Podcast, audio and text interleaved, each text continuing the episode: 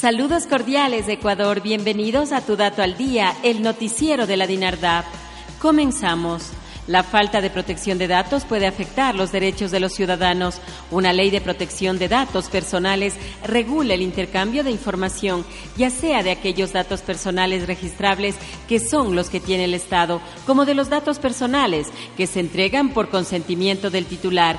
Con estas palabras, Lorena Naranjo Godoy, directora nacional de Registro de Datos Públicos, se refirió al anteproyecto de ley en el cual está trabajando la entidad.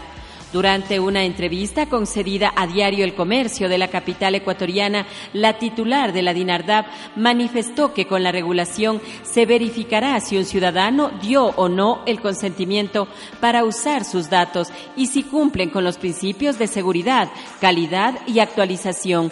Esto dijo porque puede ser que por un dato incorrecto, desactualizado, no te den el crédito para acceso a vivienda, a educación, ya que ahora todo se mueve por base de datos.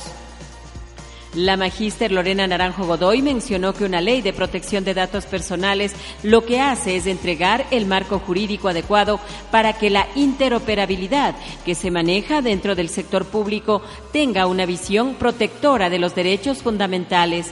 Precisó que la falta de una ley afecta tanto el actuar anterior de la DINARDAP y de todas las instituciones públicas, como el de todos los responsables del tratamiento de datos en el sector privado.